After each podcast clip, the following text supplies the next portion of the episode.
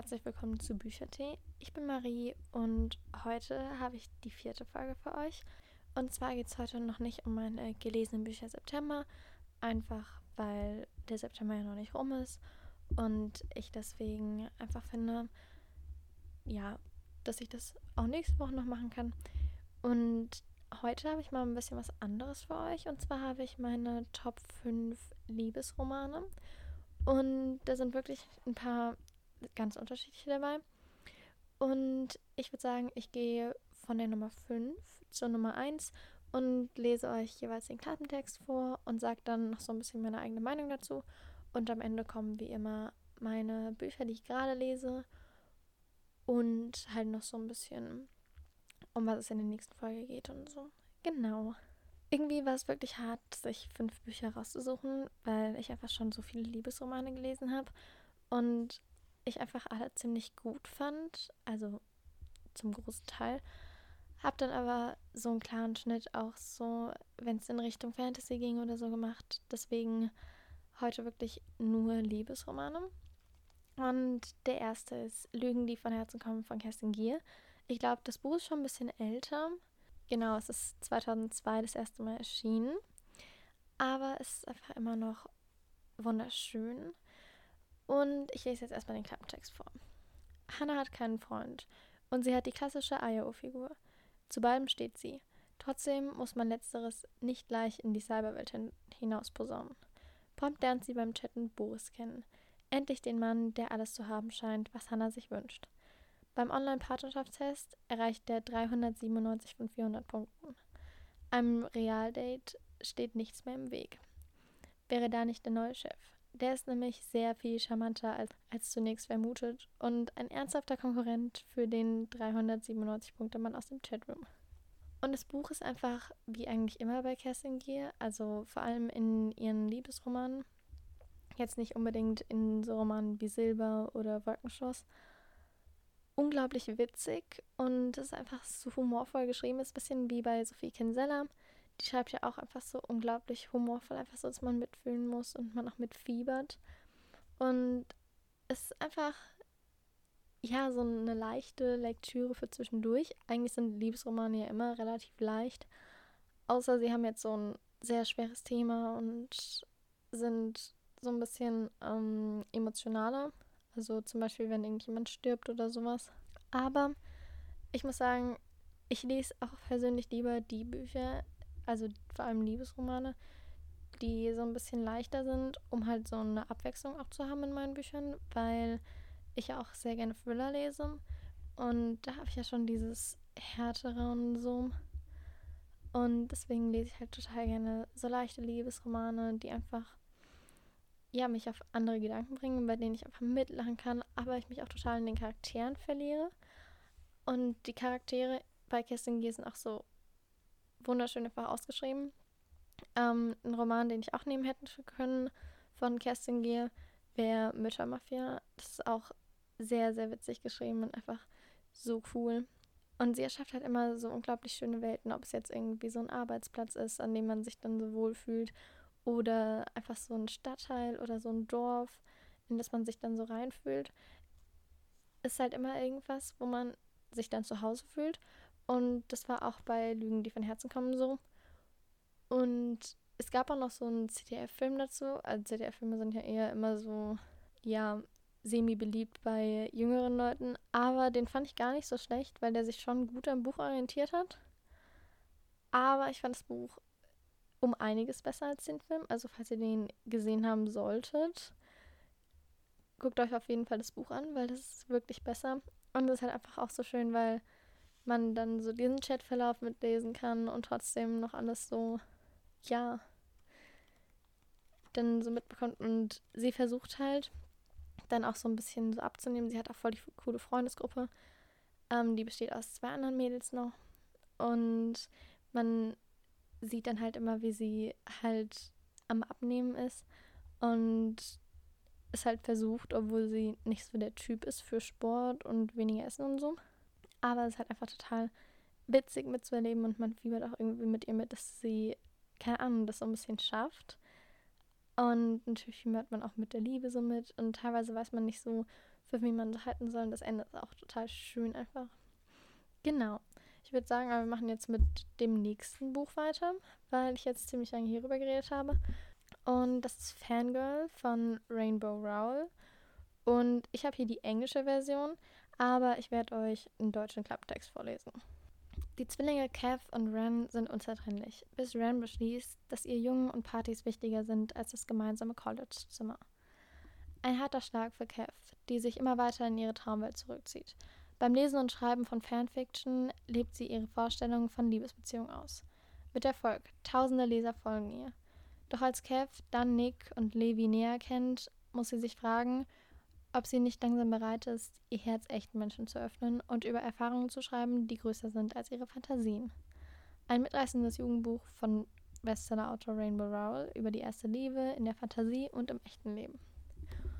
Und was ich an dem Buch besonders schön fand, ist nicht nur, dass sie halt, also Kev, so an Büchern interessiert ist. Ich mag das ja total gerne, wenn Bücher in Büchern vorkommen, sondern auch, dass sie halt Fanfiction schreibt und dann man halt auch so ein bisschen diese Fanfiction lesen kann in dem Buch. Und ich glaube, die Simon Snow Bücher von oder Buch von Rainbow Rowell gehört zu Fangirl und das werde ich mir auf jeden Fall angucken. Einfach weil ich es auch richtig schön fand, das in der Geschichte so zu haben. Und dann fand ich einfach ähm, genau die Fanfictions von Kev auch voll schön, weil sie dann halt auch noch so ein bisschen ihren eigenen Schreibstil damit reingebracht hat. Und sie hat auch so einen Literaturkurs an ihrer Uni besucht, also an ihrem College. Und da hat sie halt einen Jungen kennengelernt, Nick, und ihre Zimmernachbarin, weil ihre Schwester wollte ja nicht mit ihr in ein Zimmer gehen, sondern lieber Party machen und so, hat dann ihren ja, Ex-Freund aus Kindertagen, beziehungsweise früher bis später Jugend, ähm, noch mitgebracht in ihr Zimmer und Levi und Kev haben sich dann richtig gut kennengelernt und man hatte so diese zwei parallelen Handlungsstränge mit Nick und Kev und Levi und Kev. Und Levi ist mehr so ein bester Freund gewesen und Nick war immer mehr so ihr Schreibpartner mit dem sie dann aber auch total emotionale Sachen einfach geschrieben hat und was dann richtig schön war. Genau, und das fand ich einfach, ja, schön, diese beiden Handlungsstränge zu verfolgen und man hat dann total mitgefiebert, für wen sie sich jetzt entscheiden wird. Und das war schon mehr, ja, nicht so ein leichtes Lesen wie ähm, Lügen, die von Herzen kommen, weil der Schwester sind dann halt auch ein paar Dinge passiert und ihrem Vater zu Hause und und dann ging es um ihre Mutter, die sie früh verlassen hat. Und die Sachen sind dann halt alle noch dazugekommen. Genau. Und was ich aber an dem Buch außerdem noch voll schön fand, halt im Englischen jetzt, ich weiß nicht, wie es im Deutschen ist, aber auf jeden Fall gibt es ganz vorne noch so eine farbige Illustration von den Charakteren, also von dem Vater, der Schwester, Kev, Levi, der Zimmergenossin Regan und Nick. Und man sieht halt einfach die Hauptcharaktere und kann sie sich so ein bisschen besser vorstellen. Also ich stelle mir die Charaktere halt irgendwie immer am Anfang des Buchs schon vor und wenn dann irgendwie so ein Charakter zukommt oder so ein äußerliches Merkmal, das ich nicht erwartet habe, dann muss ich immer komplett das Bild umschmeißen. Aber wenn ich hier schon das Äußere so sehen kann, wie der Autor sich das vorstellt, ist es irgendwie ein bisschen einfacher für mich. Also finde ich ganz cool. Und das Buch ist auf jeden Fall wert zu lesen. Das dritte Buch habe ich, glaube ich, in meiner ersten Folge erwähnt oder sogar vorgestellt. Und zwar ist es Die kleine Sommerküche am Meer von Jenny Colgan. Und ich lese jetzt zuerst mal den Klappentext vor. Sommer, Sonne, Meer. Vom quilligen London zur entlegenen Insel Muir. Nur widerwillig kehrt die junge Anwaltsassistentin Flora Mackenzie in ihre schottische Heimat zurück, um ein schwieriges lokales Mandat ihres gut aussehenden Chefs Joel vorzubereiten. Weder die unberührte Landschaft noch das glitzernde Meer können sie aufmuntern, während sie ihren geschwächten Vater und ihre Brüder versorgt und in die einst so vertraute Inselgemeinschaft eintaucht. Doch dann entdeckt sie die alten Rezepte ihrer verstorbenen Mutter, und als sie eins nach dem anderen ausprobiert, öffnet sich ihr Herz für die Sinnlichkeit des Essens, für die Schönheit der Natur und für einen neuen Anfang. Und was ich hier besonders toll finde an dem Buch und was ich halt auch besonders toll finde an den Jenny Colgan Büchern, ist, dass hinten einfach ähm, ganz viele Rezepte drin sind und man einfach Lust hat, es nachzubacken. Und ganz vorne ist auch die Insel drauf, um sich das halt alles besser vorzustellen. Und man hat dann sozusagen so eine Wegbeschreibung, also wo alles ist. Und das finde ich ganz cool, einfach um es ja ein bisschen besser mitzubekommen, wie man sich jetzt alles vorzustellen hat. Also wie bei Fangirl eben auch. Und natürlich gibt es hier eine Liebesgeschichte, also so eine Hauptliebesgeschichte. Aber ich muss sagen, dass ich die Nebenliebesgeschichte nochmal besser fand, weil es einfach viel süßer war. Aber das spoilere ich jetzt nicht, weil es schon sehr gespoilert wäre.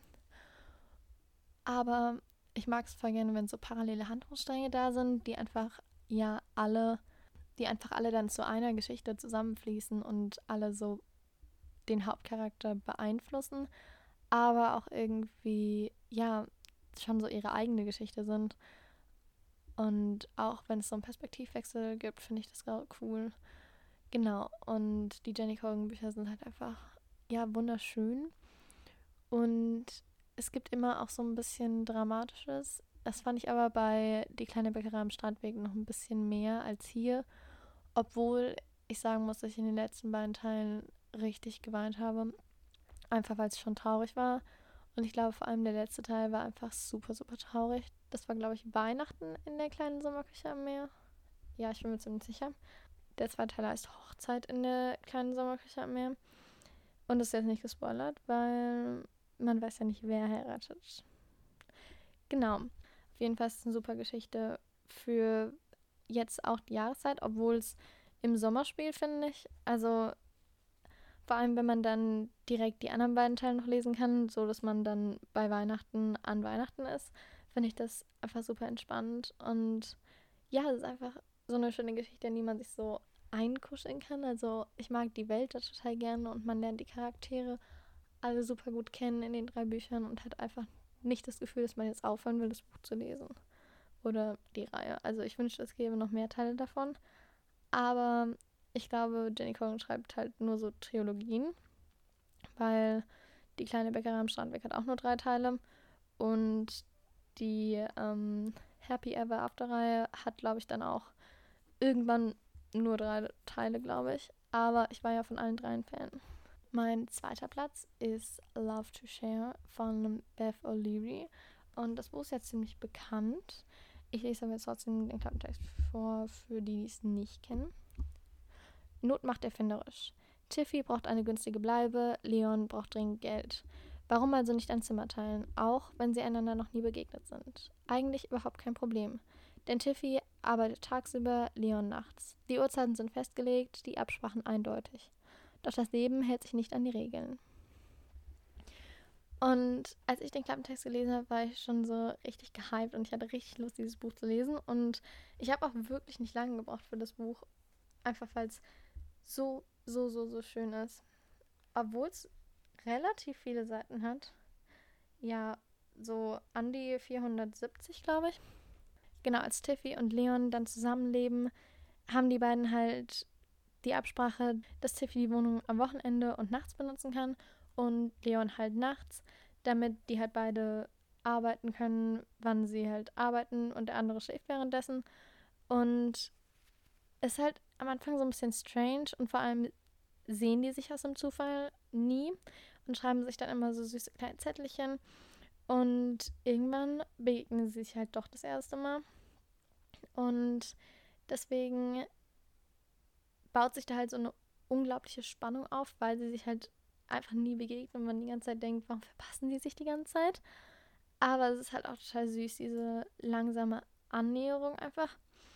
Und es ist halt auch eher so ein leichter Liebesroman, obwohl noch so eine kleine Nebenstory ist, die ich auch total schön fand, die das Ganze dann noch einfach viel schöner gemacht hat, weil einfach wenn es so eine Nebenstory gibt, ist es halt einfach ja alles nochmal interessanter.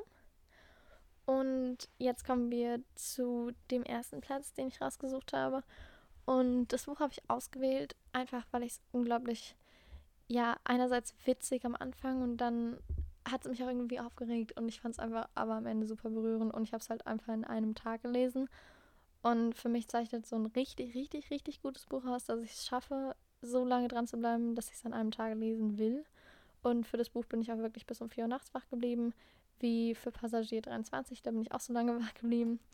Und das sind halt wirklich so Bücher, die man dann auch nicht vergisst, obwohl man sie halt nur einen Tag lang hatte. Weil das Buch hat mich einfach, ja, unglaublich bewegt und ich fand es einfach so, so, so, so schön. Genau, aber ich lese jetzt erstmal einen Klappentext vor. Poppy Wyatt steht kurz vor der Hochzeit mit ihrem Traummann, als sie erst ihren äußerst wertvollen Verlobungsring verliert und ihr dann noch das Handy gestohlen wird. Als Poppy ein weggeworfenes Smartphone findet, behält sie es kurzerhand, um die Suchaktion für ihren Ring organisieren zu können. Dummerweise gehört das Handy dem Geschäftsmann Sam Roxton, dessen Leben bald Kopf steht. Denn Poppy kann dem Impuls nicht widerstehen, sich in Sams Leben einzumischen, mit unübersehbaren Folgen für sie beiden. Und das ist einfach schon wieder, ja, einfach was, was total lustig klingt. Und es hat mich auch ein bisschen aufgeregt, dass sie erstens ihren Ring verloren hat und der halt so teuer und wertvoll war. Und sie dann einfach, ähm, ja, das ganze Leben für Sam regelt. Aber andererseits ist es auch unglaublich schön, weil Sam und Poppy dann so einen Kontakt miteinander aufbauen können. Und ja, man, man baut eigentlich ziemlich schnell so einen Hass und so eine Liebe für die richtigen Charaktere auf. Und es gibt einfach so viele, ja, Wendungen in diesem Buch, die man einerseits irgendwie vorhersieht, aber andererseits so nicht erwartet hat. Und es ist halt einfach, ja, super, super schön. Und deswegen kann ich dieses Buch einfach nur jedem empfehlen. Genau, und das ist einfach auch total berührend. In den letzten 100 Seiten bin ich wirklich nur noch geflogen durch das Buch und ich glaube, in den letzten 50 Seiten habe ich einfach irgendwie durchgeheult oder so. Also es war wirklich, wirklich schön. Genau. Dann kommen wir zu meinen Currently Readings. Im Moment lese ich zwei Bücher auf einmal, einfach weil ich noch ein Buch angefangen hatte, wo ich ja schon seit einem Jahr dran hänge und das jetzt wieder aufgenommen habe und mich gerade versuche, da wieder reinzuarbeiten. Ich wollte es halt nicht zu lange hier liegen lassen. Und zwar ist es Der Blütenjäger von Catherine Shepard. Ich hatte, als ich das gelesen habe, nicht so Lust auf einen Krimi und auch nicht so viel Zeit. Deswegen habe ich, glaube ich, bei Seite 100 oder sowas aufgehört. Bin jetzt bei Seite 139 und das Buch hat insgesamt 315 Seiten. Und es ist halt wirklich ein relativ schönes Buch. Ich bin noch nicht ganz drin, aber ich lese jetzt erstmal den Klappentext vor. Wenn du leben willst, dann lauf. Eine junge Frau liegt leblos auf dem Waldboden. Eine Kugel steckt mitten in ihrem Herz. Es ist bereits das zweite Opfer innerhalb weniger Tage. Spezialermittlerin Laura Kern erkennt sofort die Handschrift eines Serienkillers. Denn die Frauen sterben nicht nur barfuß im Abendkleid. Der Killer platziert außerdem eine Blüte und ein Foto neben ihnen, das sie noch lebendig zeigt. Laura ermittelt auf Hochtouren und bittet zudem die Psychologin Dr. Niemeyer um ein Täterprofil. Gemeinsam jagen sie einen Mörder, der längst sein nächstes Opfer im Visier hat. Erst viel zu spät entdeckt Laura ein fürchterliches Geheimnis. Ein Geheimnis, das vor vielen Jahren in einem Wald begann. Im Moment bin ich selbst noch nicht so weit, dass ich weiß, was dieses Geheimnis ist. Aber ich bin auf jeden Fall sehr, sehr gespannt, jetzt wo ich den Klappentext auch nochmal gelesen habe. Ähm, Genau, ich weiß wieder, warum ich es ausgewählt habe damals und warum ich es dann gekauft habe. Aber ich glaube, dass ich damit spätestens übermorgen fertig bin, weil es sich halt wirklich interessant anhört und ich einfach dieses Buch lesen will, damit es halt auch einfach ja gelesen ist und ich nicht mehr noch ein Jahr warten muss, bis ich wieder Lust drauf habe. Und jetzt habe ich Lust drauf, deswegen ja. Außerdem lese ich Nachtblüte, die Erbin der Jahreszeiten. Das ist der dritte Teil in der Morgentau-Reihe. Und die ersten beiden hatte ich ja ähm, im Sommer und dann diesen Monat auch noch gelesen. Und ich werde jetzt nicht den Klappentext vorlesen, aber wenn ihr meinen Podcast schon ein bisschen hört, dann wisst ihr, worum es in Morgentau geht. Und das werde ich jetzt auch nicht wiederholen, weil ich bin gerade bei Seite 133 von 283 und ich finde es halt wirklich, ja, ein richtig schönes Buch. Irgendwie habe ich das Gefühl, die Reihe wird von Buch zu Buch einfach schöner. Und weil ich das noch nie gemacht habe, aber der Podcast ja Büchertee heißt, empfehle ich euch auch noch meinen Lieblingstee. Und zwar heißt der Mediterraner Pfirsich und ist einfach super gut, weil er irgendwie erfrischend ist, aber trotzdem dieses Süße so ein bisschen hat, aber auch nicht zu süß ist. Also guckt euch den auf jeden Fall an, weil das ist ein wirklich guter Tee. Genau. Und mit dem sitze ich auch gerade hier. Ähm, ja, ich würde sagen, vielen Dank, dass ihr zugehört habt. Und ihr könnt gerne bei Verdachtsfall vorbeihören. Da kommt auch heute eine neue Folge online. Und genau, meine Kontaktdaten, also E-Mail und Instagram und außerdem der Verdachtsfall-Podcast stehen in der Beschreibung. Und dann würde ich sagen, bis zum nächsten Mal und tschüss.